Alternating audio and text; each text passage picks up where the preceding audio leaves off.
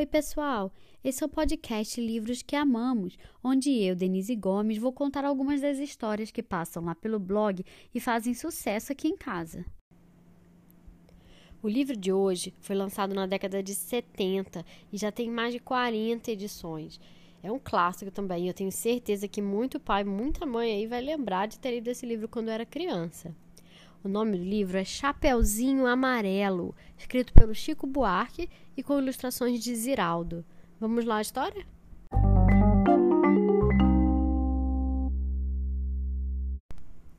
Era Chapeuzinho Amarelo, amarelado de medo. Tinha medo de tudo, aquela Chapeuzinho. Já não ria, em festa não aparecia. Não subia escada nem descia. Não estava resfriada, mas tossia ouvia conto de fada e estremecia. Não brincava mais de nada, nem de amarelinha. Tinha medo de trovão. Minhoca, para ela, era cobra. E nunca apanhava sol, porque tinha medo da sombra. Não ia para fora para não se sujar. Não tomava sopa para não ensopar. Não tomava banho para não descolar. Não falava nada para não engasgar. Não ficava em pé com medo de cair. Então vivia parada, deitada, mas sem dormir, com medo de pesadelo.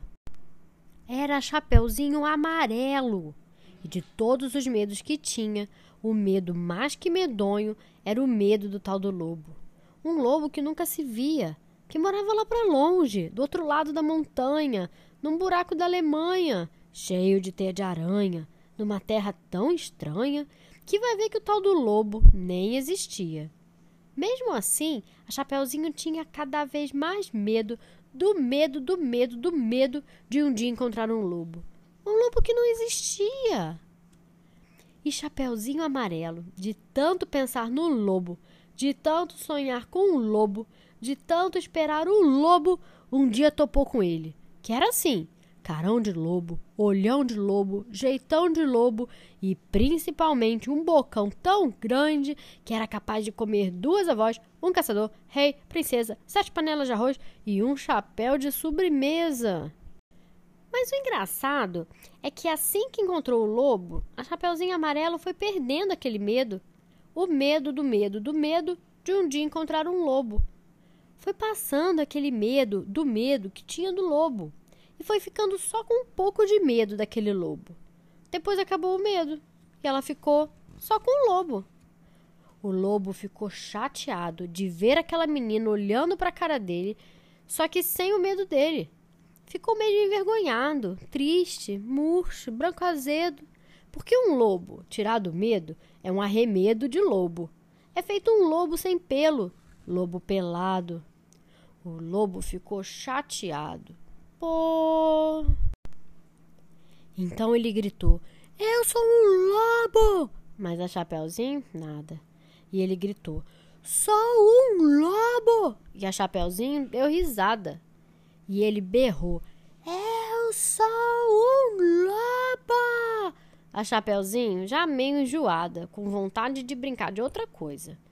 Ele então gritou bem forte aquele seu nome de lobo umas 25 vezes, que era pro medo ir voltando, e a menininha saber com quem não estava falando.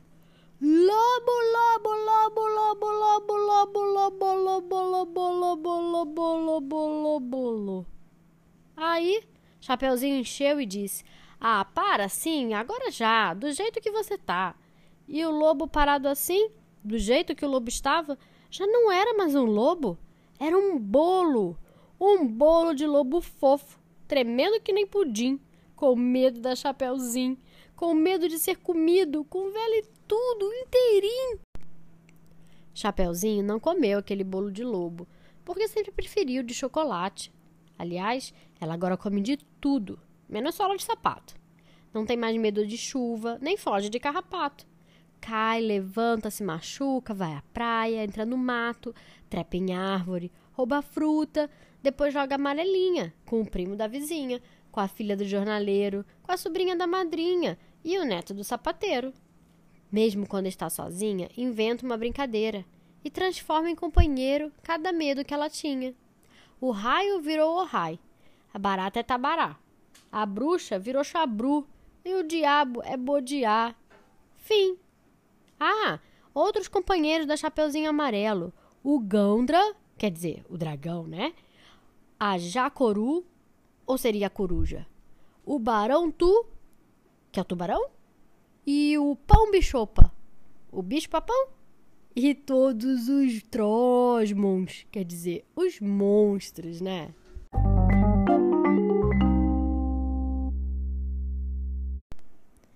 E aí, gostaram? Esse foi o livro Chapeuzinho Amarelo, escrito pelo Chico Buarque e com ilustrações de Ziraldo. Se você gostou, compartilhe com seus amigos e siga a gente nas redes sociais. E fique ligado que semana que vem sai outra história. Até mais!